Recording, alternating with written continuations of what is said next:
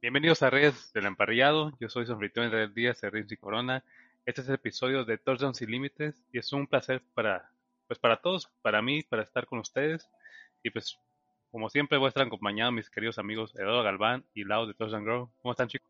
Hola, hola, hola, hola, hola a todos los que estén escuchando este podcast. Muy bien, aquí este, descansando, preparándonos para platicar de la NFL una vez más. Laura, Israel, ¿cómo están? Buenas noches. Ah, pues yo estoy también muy bien, eh, sí, ya los escucho bien alivianados últimamente. Ya también te escucho 100% recuperado, Eduardo, después de, esa, de ese pequeño percance que tuviste, pero aquí estamos de vuelta para un programa más. Pues vamos directamente a lo que fue las, las noticias de esta semana. Para darle seguimiento a estos casos, algunos jugadores eh, pues firmaron nuevamente con sus equipos, entre ellos eh, el safety car Joseph firmó nuevamente con los Raiders. Este jugador pasó la temporada 2020 jugando con los Cleveland Browns y fue una selección de primera ronda en el 2016 con los Raiders y vuelve nuevamente a jugar con ellos. Otro jugador que decide volver a su equipo es Damarius Randall. Ahí tú, Eduardo, lo ubicas porque estuvo tres años jugando con los Packers y la temporada pasada jugó una temporada con los, con los Seattle Seahawks y vuelve con ellos. Parece que va a ser colocado nuevamente como corner porque recordemos que también estuvo fungiendo funciones como, como safety ahí cuando estuvo con los Packers y con los Browns. No Además, ahí con los, no se lo recomiendo a nadie, ¿eh? es malísimo. tenías que decirlo, algo tienes que decir. Y, siguiendo con los Browns, el otro jugador que se reporta para visitarlos es Jademon Clowney. Eh, me parece una buena adición, digo, al final es un pass rusher, Jademon Clowney para mí es un jugador que es como de esos que es una diva y parte tiene mucho ego. Ha querido cobrar grandes millones y la verdad no ha, no ha rendido lo que se espera siempre de él.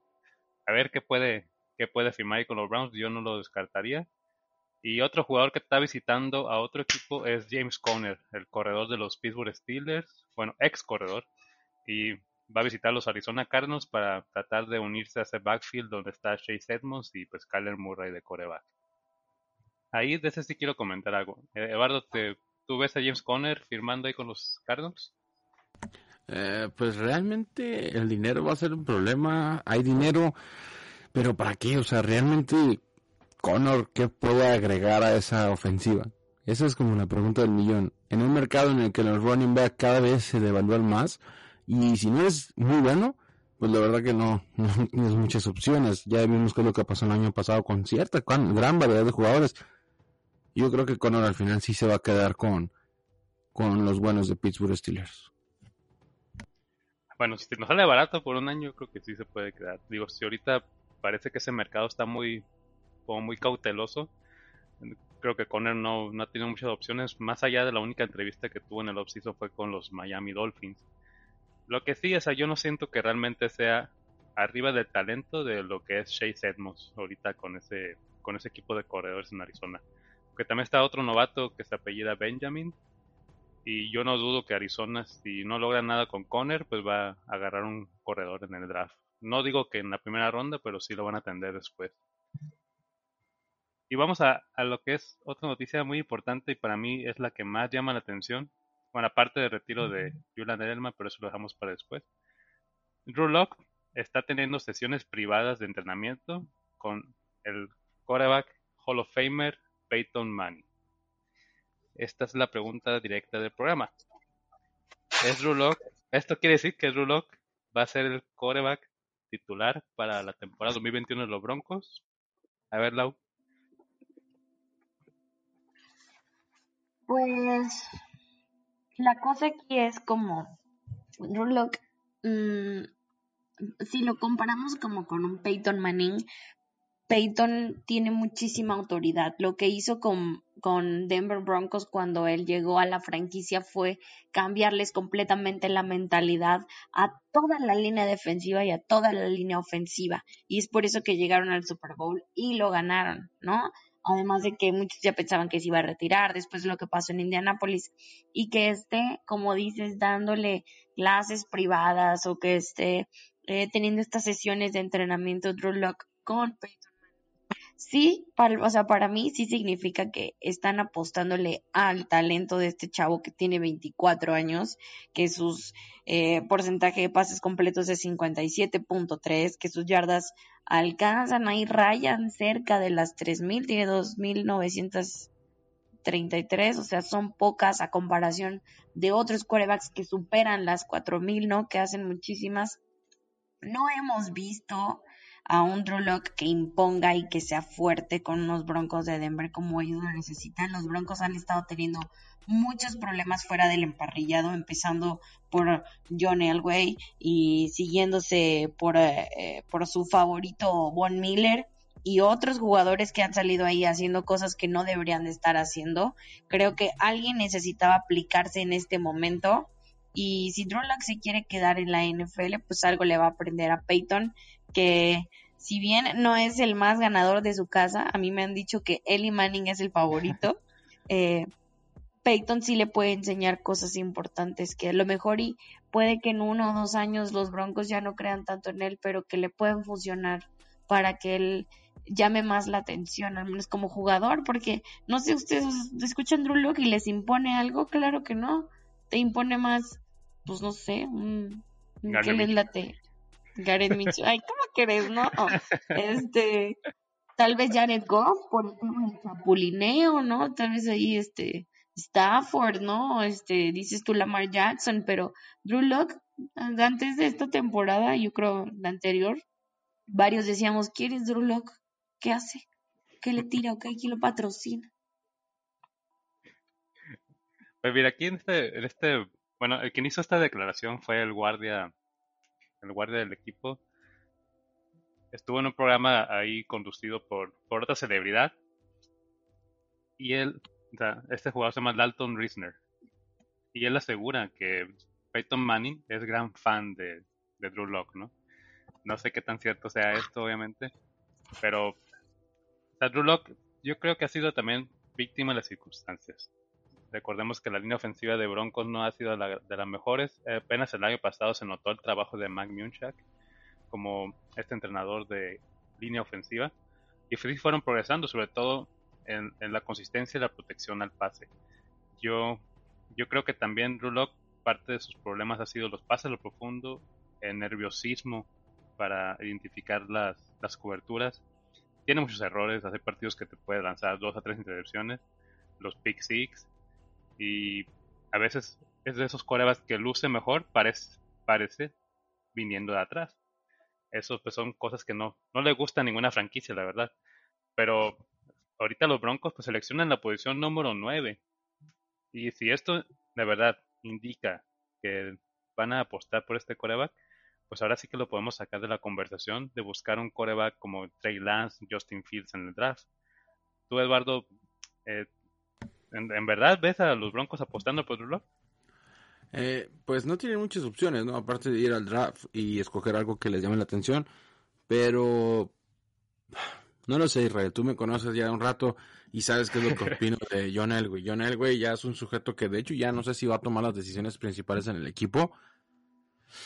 Pero pues Drew Locke realmente es la respuesta. A Drew Locke, bien lo dices tú, le está pasando lo mismo que le pasó al señor Sam Darnold con los Jets. Le tocó uno de los peores equipos que se pudieron haber confabulado para su primer equipo como NFL.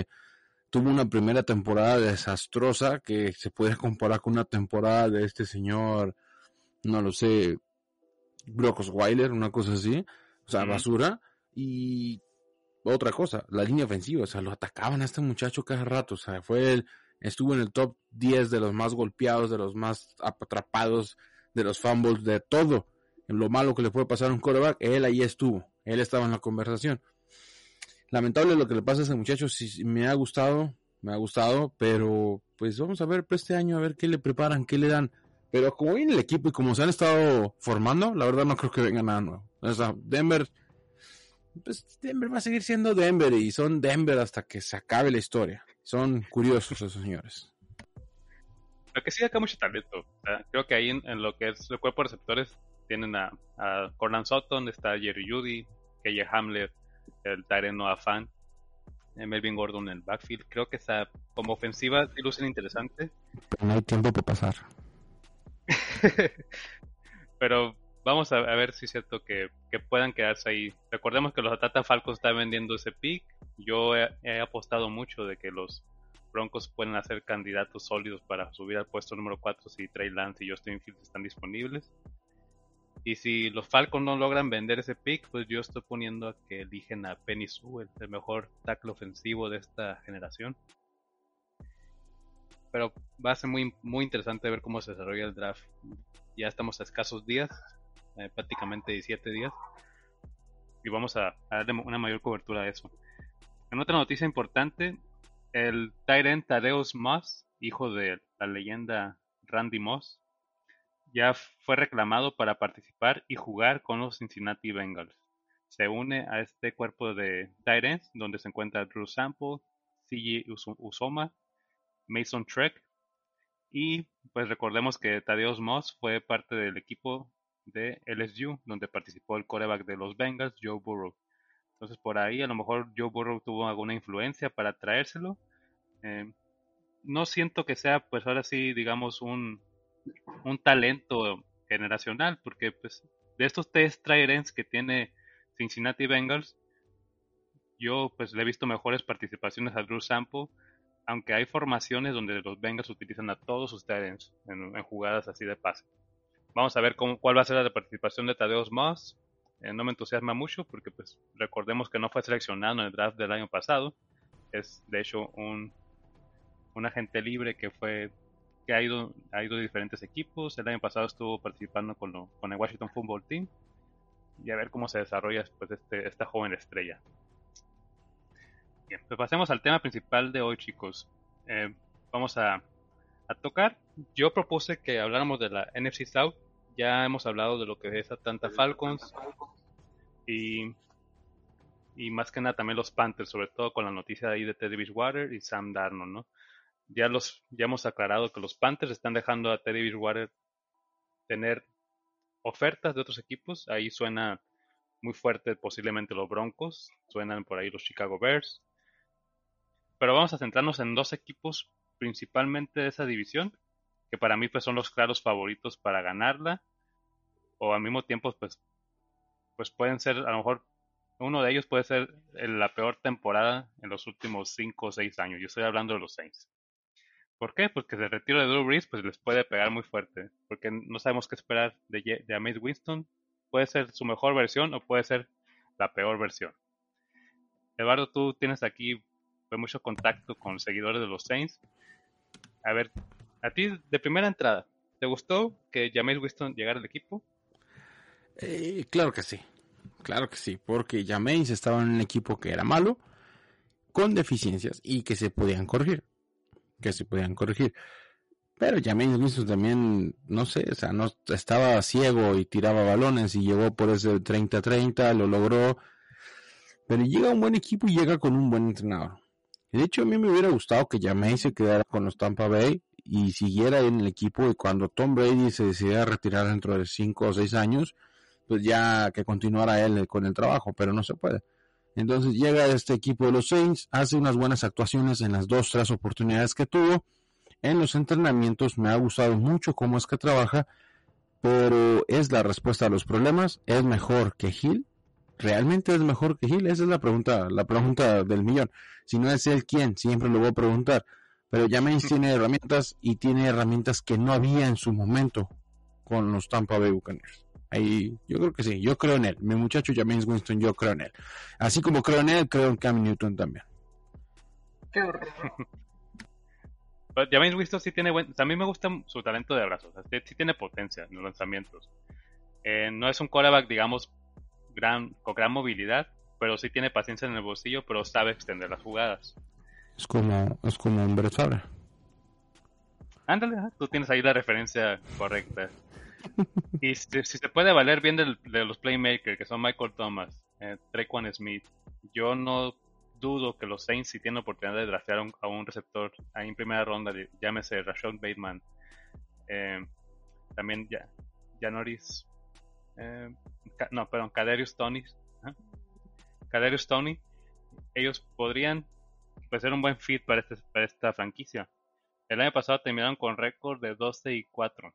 No tuvieron muchos movimientos importantes en la agencia libre, o sea, solamente el único que reclutaron fue a David on, on, on Yamata, pierden, a Sheldon Rankins, que lo mandan a los Jets, pierden también a Janoris Jenkins, pero tienen ahí un corner muy bueno y yo creo que se va a desarrollar bastante bien, es Garner Johnson. Malcolm Jenkins, eh, Marcus Williams también lo retienen como esa agente libre. Y Marshall Lattimore pues tiene que mejorar mucho en las coberturas. Eh, a los Saints, yo la verdad no sé si verlos como campeón divisional esta temporada por esas circunstancias, porque yo no sé qué versión de James Winston voy a ver. Sí confío mucho en lo que es el entrenador en jefe eh, Sean Payton, confío en los playmakers, eh, está Alvin Camara, está la línea ofensiva que para mí son las mejores que hay, con Eric McCoy, Andrew Speed, Cesar Ruiz, el tackle Ryan Ramsey. Me, gusta, o sea, los seis me gustan, pero no, no puedo confiar a 100% en James Winston. Y yo he dicho en algunas eh, conversaciones que hemos tenido en los chats que, que puedo ver, así sin ver el calendario de los Saints, puedo ver una temporada de cuatro victorias y 12 derrotas. Y ahorita no me he puesto a analizar el calendario, ¿eh? no lo voy a hacer ahorita. ¿Tú, Lau, cómo ves a los New Orleans Saints, digamos, pues, antes del draft, no? Claro. Pues básicamente como el del meme que decía, en términos de dinero, no tenemos dinero. Porque eh, justo los Saints me parece que eran de los equipos que tenían ya el tope salarial eh, números rojos y están necesitados de mucha ayuda. Este 2020 se supone que debía de ser el año en el que llegaran a los playoffs, el que ganaran el Super Bowl y que Drew Brees se retirara como un ganador. No pasó ninguna de las tres y eso es lo que más me duele, créanmelo. Yo le tenía mucha fe a este equipo. Es, es un equipo con una mentalidad muy agresiva lo que hace Sean Payton a la hora de preparar cada uno de los juegos es bajo un esquema muy, muy agresivo, siempre de, de intentar buscar el contacto más fuerte con el rival, ¿no? Y creo que esta temporada no lo vimos tanto. Y esta temporada, aunque pasaron mil cosas eh, por el tema de la pandemia, los jugadores y todo esto, eh, creo que el, verdadero poder de los Saints pues no lo vimos y es por eso por lo cual se llevó esta temporada esa división los Buccaneers. Además de que creo que Buccaneers perdió contra los Saints en el primer partido, ¿no? Creo que los andaban ahí como humillando. Este, pero después de eso creo que ya no vimos eh, nada, nada de los Saints. Entonces, yo sí me quedo como con un con un sabor de boca muy malo que es un equipo muy bueno. A mí me parece que de verdad eh, este esquema ofensivo que manejan, porque no tan, no tan defensivo, sino ofensivo, eh, es muy bueno, pero sin un Drew Brees y con las ciertas deficiencias que puede llegar a tener el suplente y lo que ustedes ya mencionaron, yo no creo que vaya a ser un año de ganar para ellos, ¿eh? Y no sé si, no creo que el asiento de Sean Payton corra riesgos pero no lo descartaría tal vez en uno o dos años. Wow, esas sí son fuertes declaraciones. Pero sí, comparto esa, comparto perspectiva a lo que veo. Pero viendo aquí la necesidad de los Saints, pues una de ellas yo no sé si sea coreback, porque Tyson Hill la verdad tampoco siento que, que sea, pues ahora sí, un seguro. Recordemos que su rol es prácticamente Tyren, corredor, receptor, pero coreback no le falta creo que mucho desarrollo. Así que, pues no sé, yo, yo sí creo que los Saints pueden atender esa posición en una segunda, tercera, cuarta ronda en el draft. Un corner para mí también les vendría bastante, bastante bien, porque ya Norris Jenkins el año pasado fue muy malo. Em, yo me expresaba mucho de Marshall Larimore, que se pierden las coberturas, comete muchos castigos. Así que yo sí les recomiendo que vayan por un corner y un receptor. Michael Thomas, la verdad, no es el único arma de peligro en esa ofensiva. Traquan Smith fue una selección de segunda ronda y no, no ha levantado. Así que yo creo que sí deben darle prioridad a esa posición. Ahí les recomiendo a Kadarius Tony, está también Terrence Marshall, receptor de LSU. pero yo creo que sí pueden estudiar muchos, muchos esas necesidades. Y pues vamos al otro, al otro rival, nuestros, bueno, a veces amados y ahorita pues son odiados porque pues siguen ganando este, este, coreback franquicia llamado Tom Brady, esta leyenda, este, pues puede llamarse hasta, hasta Dios de los Super Bowls. Y yo creo que no se va a cansar de ganar hasta que alcance llenar sus dos manos de anillos. Ya tiene su séptimo anillo. Los Tampa Bay Buccaneers lograron retener a todos sus agentes libres. Fournette, Lavante David, ahí también a Chris Godwin. El único que les falta para llenar es a Antonio Brown, el favorito aquí de Eduardo Galván. Pero pues, prácticamente los 22 titulares de Super Bowl regresan a, esta, a este equipo de los Bucaneros y para mí son claros favoritos a ganar la División Sur. ¿Verdad, Eduardo? Si no son ellos, ¿quién? ¿Qué otro equipo en toda esta oficina se ha preparado lo suficiente como para quitarle el título a los Tampa Bay Buccaneers? Nadie. Los Saints se quedan sin quarterback y los otros dos equipos tienen problemas existenciales. Así que ya son líderes de su división y campeones de su división. En su conferencia Green Bay sigue teniendo los mismos problemas. ¿Y quién más? Si no ellos, ¿quién? Y en la AFC, pues ¿quién? Los Buffalo Bills del señor Josh Allen, con Josh Rosen a su costado. Y tenemos a Kansas City Chiefs, con un Patrick Mahomes que va a seguir jugando bien. Y Lamar Jackson, tal vez, tal vez, y solo tal vez, juegue bien otra vez. De ahí en fuera no hay más rivales que le puedan ganar. Y me van a decir, no, pues el Cleveland y que, que la, la, la. Yo me remito a lo que pasó en la temporada pasada y a lo que está pasando ahorita. ¿Quién? ¿Quién? Prepárense para ver a un Tom Brady bicampeón. Otra vez. Otra vez. Sí, yo también estoy con esa idea. La verdad no quiero, no quiero verlo, no quiero ni pensarlo, pero tengo que pensarlo. Eh, Giovanni Bernard firma con los Bucaneros, de hecho hoy en la mañana se une a este cuerpo de corredores, donde está Leonard Fournette, está Ronald Jones, está Kishan Bong. Ya es una sobrepoblación en ese cuerpo de corredores, pero lo que sí es muy bueno Giovanni Bernard es ese pass catch, ese pass catcher que le gusta mucho a Tom Brady. Seguramente lo pidió, porque ya sabemos que tiene esa, esa categoría y esa, ese nivel de importancia en la franquicia. Y seguramente él le dijo a Bruce Arians, a un, corredor que sepa atrapar. Está disponible Giovanni Bernard. Los últimos ocho años ha sido los mejores en esa estadística, promediando de 50 a 60 recepciones. Y recordemos que eso eh, lo hacía muy bien cuando tenía James White ahí en los Patriotas. Y algo que no tocamos los Patriotas fue el retiro de Julian Edelman, hablando de...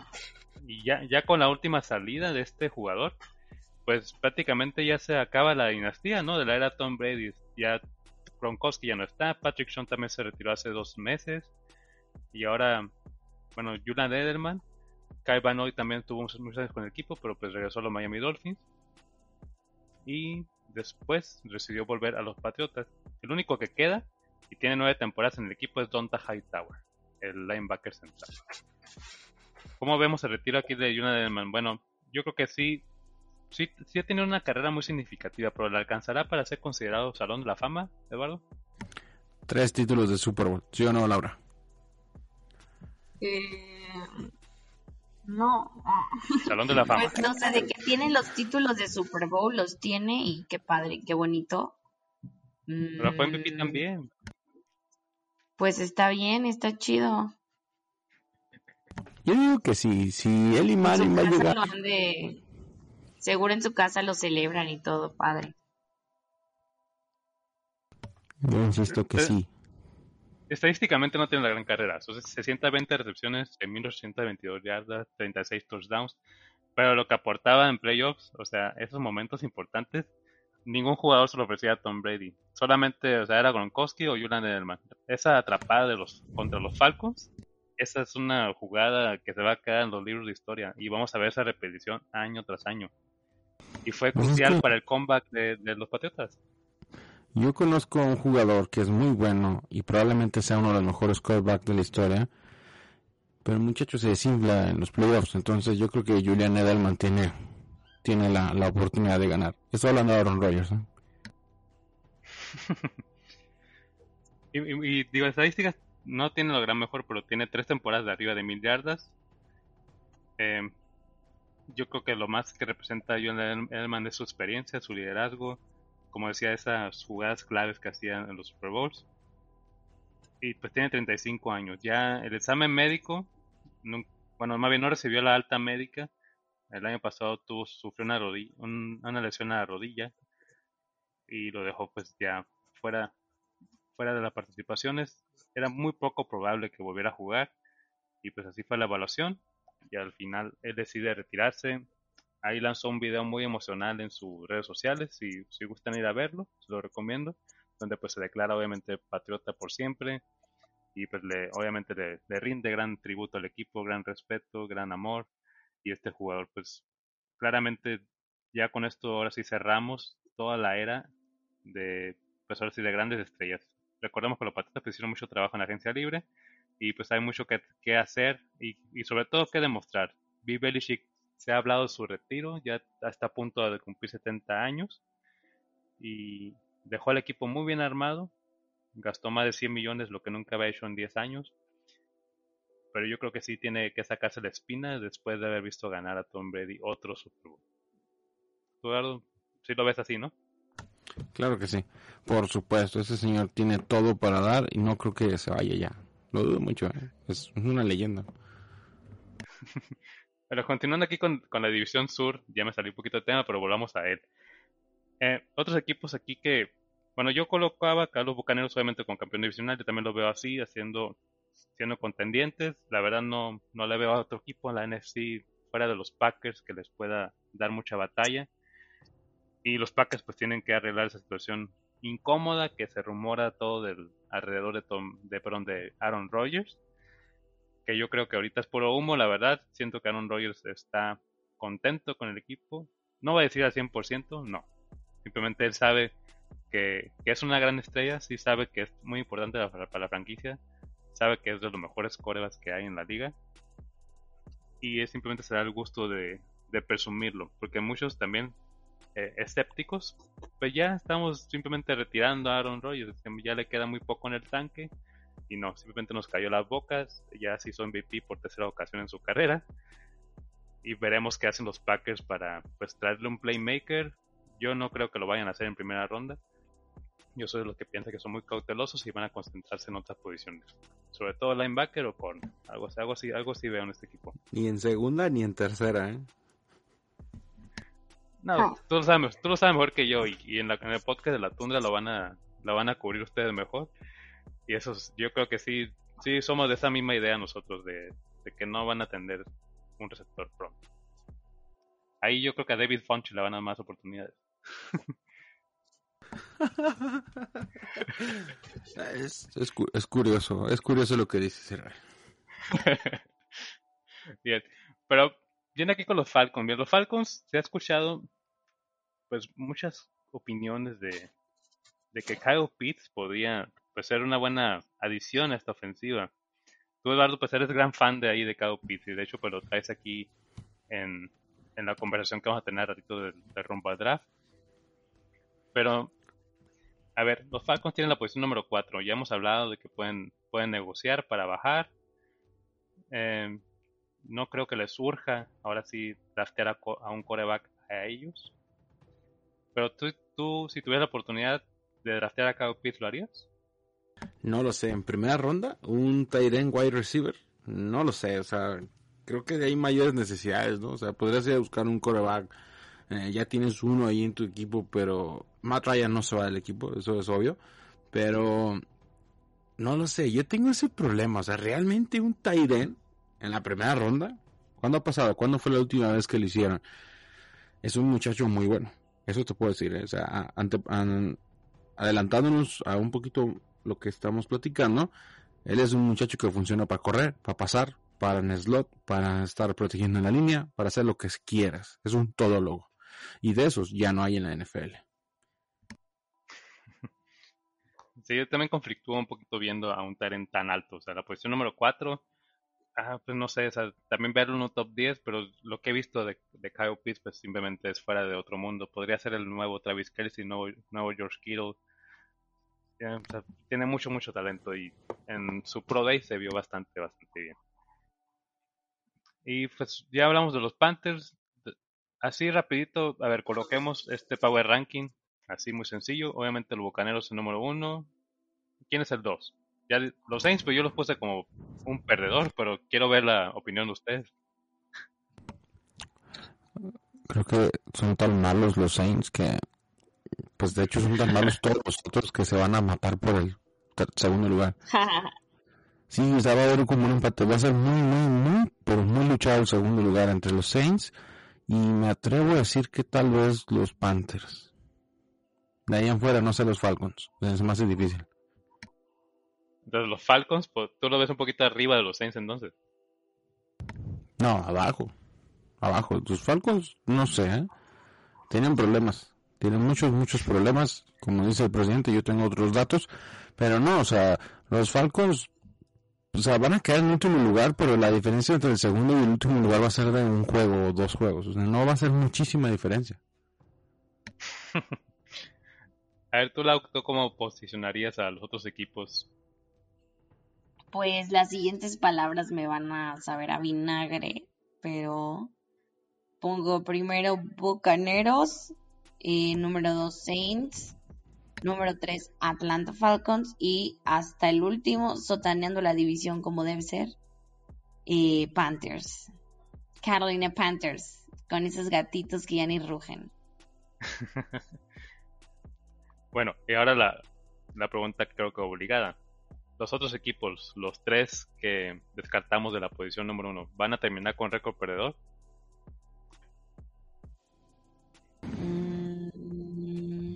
así rapidito, sin pensarlo mucho. Santos sí, Atlanta no, Panthers no. Eduardo. Va a ser como que no manches, en serio. El segundo queda, queda con récord ganador, los otros sí se van un poquito abajo. Un poquito abajo, la verdad no, no sé, no lo sé, Rick. Después del draft te digo. no, es, es, que sí está difícil, obviamente, ahorita para decirlo. no, hemos, no hemos estudiado ni siquiera de calendario, sí, simplemente viéndolos, viéndolos ahorita como están. Yo también me atrevo a decir que va a ser una temporada complicada para estos tres equipos en esa división. Ya el dominio de Bucaneros, sí, sí, sí es algo que lo puedo predecir ahorita. Bien, pues vamos a la sección que tenemos preparada para este programa, ya que nos estamos acercando al draft, le estamos dando cobertura y se llama Rumbo al Draft.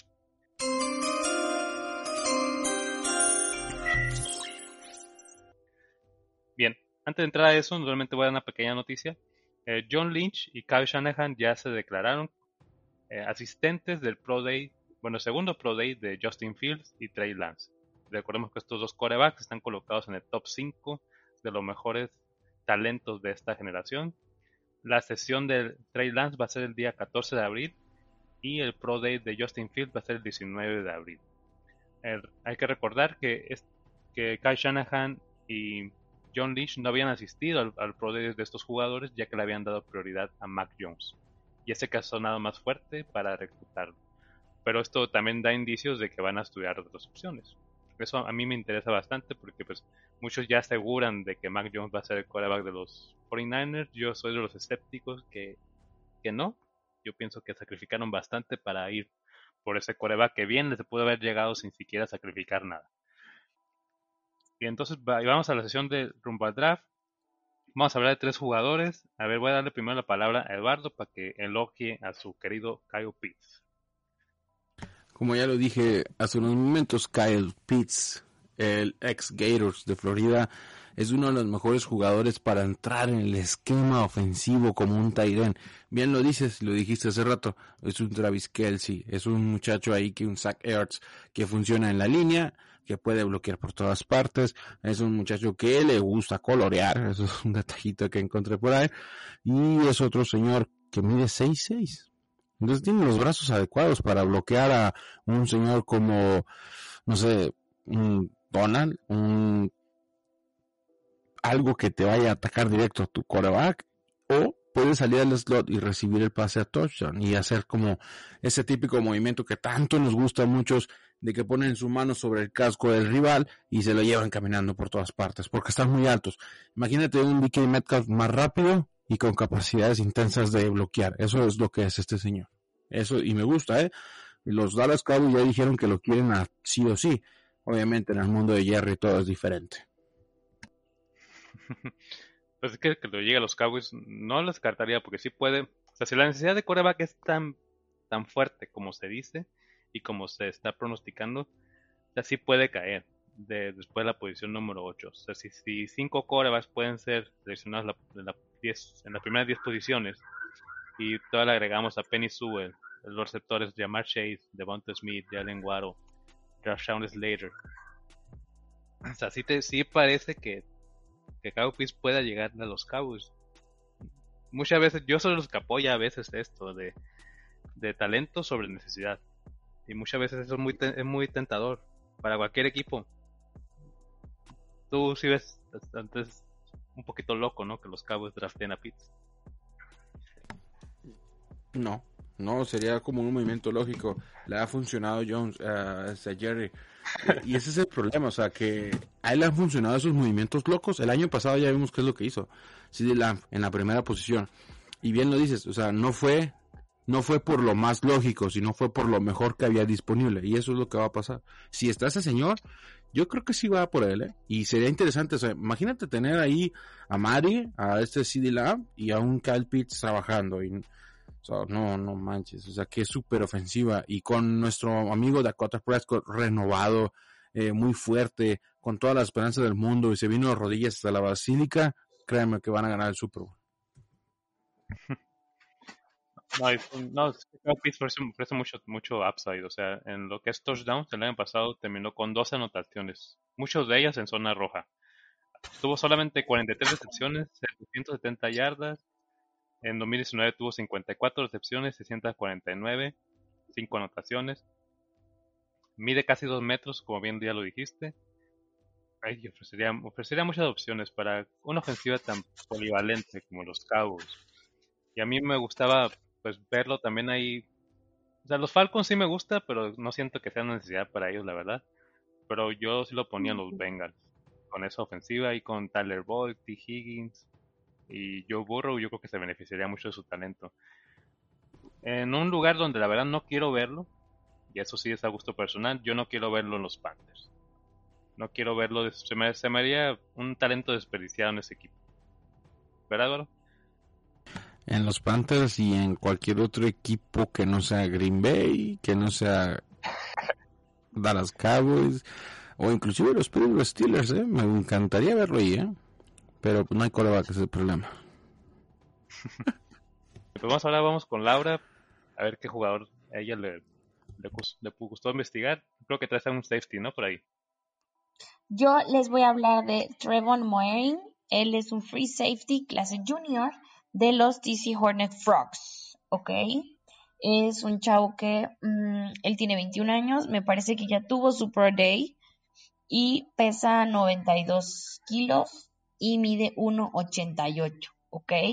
Es un prospecto que tiene mucho talento, tiene altura, peso y velocidad con las habilidades eh, perfectas para causar un impacto en la NFL vi algunos de los equipos que están como interesados o donde algunos de los analistas lo, lo ponen. Vamos a platicar de eso un poquito más adelante, pero en general él tiene talento para hacer varias coberturas y eh, sabe acomodar muy bien sus objetivos y su manera de juego, adaptarla a lo que le pidan hacer en el emparrillado. Entonces puede golpear como un profesional, no, no siempre es como un tacleador, pero tiene ángulos muy consistentes y estaba viendo unos videos de él en los cuales realiza unos bloqueos, como que cuando él va contra una cobertura hombre a hombre, él va, busca al otro jugador y se le cuelga y es eso lo que hace que el otro jugador caiga y eso le da una ventaja increíble porque él sigue con esta fuerza y puede correr hacia donde esté el balón. Entonces, eso me parece algo muy bueno de parte de, de Trevon eh, tiene cualidades como de líder, como de macho alfa, vamos a decirlo de esta manera, lo cual atrae muchísima atención por parte de cualquiera de los coaches que lo quiera poner como líder eh, en el equipo. Eh, establece mucho tono a la hora de, empezar el juego, tiene mucha energía y eso se nota, y se nota en cada jugada y en cada, y en cada partido que se ha presentado.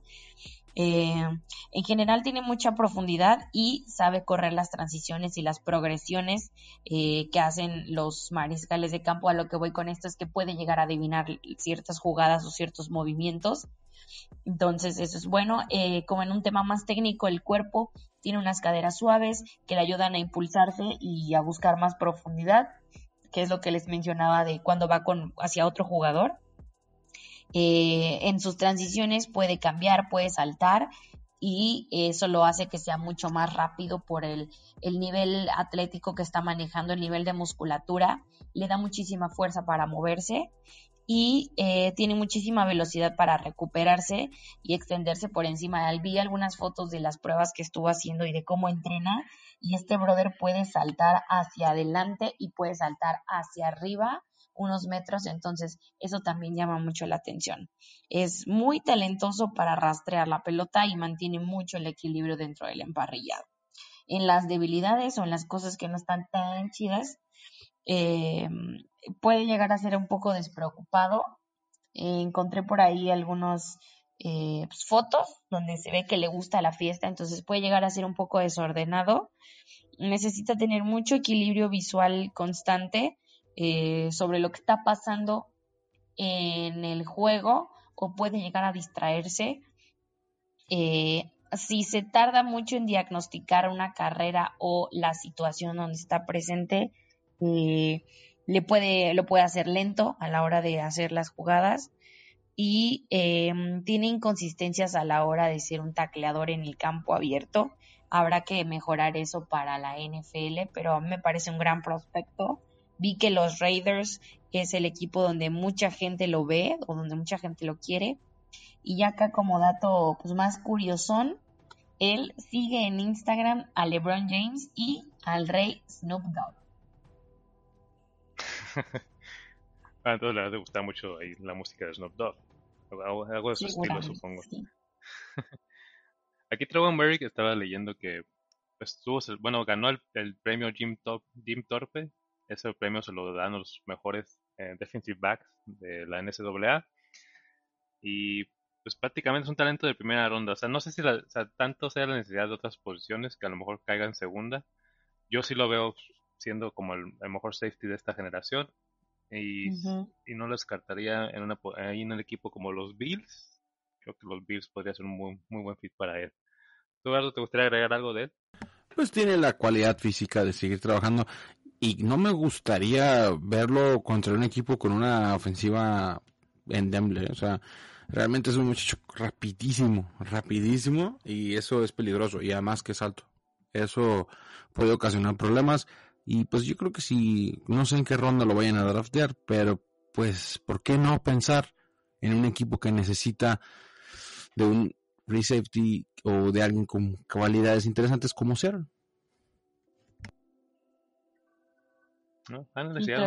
y, además, dato curioso, él se fue a jugar a la um, Texas Christian University, o sea, una escuela cristiana, y él juega con el número 7 con ellos. El 7 es un número perfecto según la Biblia, ¿eh? Entonces le puede ir muy bien porque lo protege el Altísimo. es un chico sin problemas, entonces seguramente va a ir a los Santos de Nueva Orleans, una institución sin una sola tacha en toda su historia obviamente. Siempre con Jesus sí, sí, honestos, honestos. Exacto. Bien, pues yo, voy a hablar de JC Horn. JC Horn es uno, bueno, yo para mí sí lo he visto calificado como el mejor cornerback de, esta generación, por encima de Caleb Farley o a veces también por encima de Patrick Surtain segundo. En otros, otros analistas lo colocan como el segundo mejor. Viene de las universidades de South Carolina, mide 1.88. Es hijo de un ex receptor estrella de los New Orleans Saints, Joe Horn. Este jugador pues, también ya tuvo su Pro Day, donde tuvo pues muchas muy buenas estadísticas. Corrió las 40 yardas por en 4.42. Está está siendo pues colocado entre los de la bueno que puede ser seleccionado entre la posición 10 a la número 20 puede ser los equipos como los New York, Giants, New York Giants, puede ser los Angeles Chargers, Arizona Cardinals, y en una de esas hasta los Indianapolis Colts. Este jugador, como decía, es, es hijo de Joe Horn. Joe Horn tuvo mucha influencia en este, en este chico. Él prácticamente él quería jugar de receptor porque pues, obviamente quería seguir la figura de su padre. Sin embargo, desde muy joven su papá le dijo, ¿sabes qué? Juega de corner o juega de, de safety. Poco a poco lo fue desarrollando él personalmente en esa posición. Tenía sesiones de entrenamiento ahí privadas con su padre. Eh, iban a jugar juntos. Miraban a ciertos videos para identificar su talento. Y sí, empezó a, a, tener mejor desarrollo como corner. Ya cuando, cuando él creció, tuvo que decidir, ¿no? Pues, como si lo becaban como corner o lo becaban como receptor. Al final su papá fue demasiado insistente y le dijo, tienes que especializarte en corner, tu talento es para esta posición. Siguió su consejo, se desarrolló bastante bien en la universidad y ahorita pues está colocado como de los mejores que hay en la liga siento que va a ser pues un talento que puede aportar para cualquier equipo, se ajusta a cualquier esquema, digamos una defensiva níquel, se puede jugar cobertura personal, es alguien que tiene olfato para buscar intercepciones, es muy físico, sobre todo en, el ataque terrestre, él taclea la primera, al primer contacto y es muy seguro en ese tipo de jugadas. JC Horn es muy atlético también, ciertas, ciertas debilidades que sí tiene, o sea, en, en fintas de doble movimiento, digamos, receptores que puedan tener una mayor experiencia, entre ellos Julio Jones o en este caso Stephon Diggs, en una jugada así de rápido, sí se los puede, sí lo puede quemar. Es un jugador que tiene que trabajar mucho en este tipo de coberturas, identificar a dónde va el pase. Sí, sí es, un jugador que, que te puede ganar esos balones 50-50, tiene la altura para para competir contra cualquier sector que actualmente juegue. Y yo creo que el talento ahí está. Vamos a ver eh, qué equipo puede caer. Para mí, el, mejor lugar para mí son los Vikings, porque tienen necesidad en esa posición. Ahí para competir contra el buen Davante Adams, eh, Allen Robinson. Creo que será un, matchup muy interesante cuando se enfrenten. Y siento que los Arizona Cardinals ahorita con la salida de Patrick Peterson también quedaron flacos en esa posición. A ti, Eduardo, ¿dónde te gustaría ver este? Uy, no, definitivamente podría jugar en cualquier equipo. Este, este sí es eh, un top 1. Este sí es como que hay que es lo que hay que tener en tu equipo. No es como sueños locos. No lo sé. A mí me encantaría, y no creo que pase, pero me encantaría tenerlo en una defensiva como la de Pittsburgh Steelers, que es una defensa fuerte pero imagínate con un cornerback de este tipo de jugador que tiene, o sea, tiene el linaje de la NFL. Además, es un sujeto que, si bien tiene todas las medidas y es un jugador físico y lo que tú me puedas decir, tiene dos cosas que son como requisitos indispensables para un cornerback hoy en día en la NFL.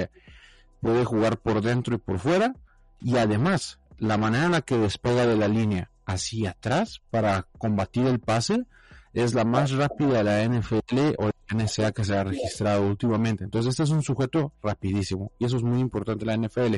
Por eso te digo que me encantaría verlo en un equipo como Pittsburgh en el que si bien ya hay mucha calidad, pues no hay que invertir tanto dinero en él. Entonces obviamente podemos verlo jugar ahí. No, pues nos sacaría de lujo. Ahorita con la salida de Mike Hilton estaríamos bastante bien ahí en Pittsburgh. Y nunca hemos tenido un shutdown corner. La verdad, el equipo ha carecido de esa posición. Nomás el único competente es Joe Hayden. Híjole, si, si nos cae la posición número 24 sería un, gran robo. Pero no, los, no sé, no, no lo veo suceder. Hay algo más que quiero agregar, que, agregar aquí de los corners, ahorita que estoy tocando a JC Horn. Patrick Surtain, también papá de él, es, es ex corner de, de la NFL. Estuvo jugando con los Chiefs y creo que con Miami. El otro que es hijo de otro corner es Asante Samuel Jr., que estuvo jugando con los Philadelphia Eagles. Así que hay buen linaje en, este, en esta generación de hijos de exjugadores. Vamos a ver qué tan talentosos salen. Y pues la verdad, Patrick Surtain también es un talento de primera ronda. Eh, Asante Samuel Jr. lo están viendo en segunda, aunque podría caer en primera. Algunos lo están poniendo de hecho con los Packers. Y vamos a ver cómo se desarrolla. hay, muchas posiciones interesantes de otros hijos hijos de exjugadores y pues ya saben, cuando tienes linaje a veces hay mucha herencia y te hace, te hace catapultar y te conviertes en una gran estrella. Así es como eso yo lo veo. Bien, pues vamos a cerrar el capítulo, chicos. Eh, vamos a decir nuestras redes sociales. De mi parte, pues sigan lo que es Rey del Parrillado, la programación de la semana.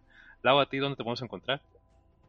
Yo estoy en Instagram como The Touchdown Girl. Recuerden que los lunes son lunes de Fórmula 1, los martes son martes de chisme, los miércoles son miércoles de respuestas, los jueves nos tomamos un descansito, los viernes son viernes de memes, los sábados son sábados de base y los domingos también hablamos de contenido variadón. Ya me van a seguir de Touchdown Girl en Instagram. Eduardo, ¿a ti cómo, En cómo Twitter te puedes como encontrar? Lombardi-1265 y en Facebook y en Twitter, Instagram como arroba, a- arroba yarda yarda. Y el podcast de la tundra el día viernes. Mm, se supone que los viernes, pero él ahí anda, anda con sus problemitas con mi amigo Ricardo, que esta semana les tenemos una sorpresa preparada. ¿eh? Ah, sí. No, Bueno, no, no, no, mejor más, más adelante. Vayan a. Vamos ¿Qué a, hay? Cuéntanos. Hay, hay un embarazo por ahí. Es que no, no es cierto, pero no, es una sorpresa, es una sorpresa interesante.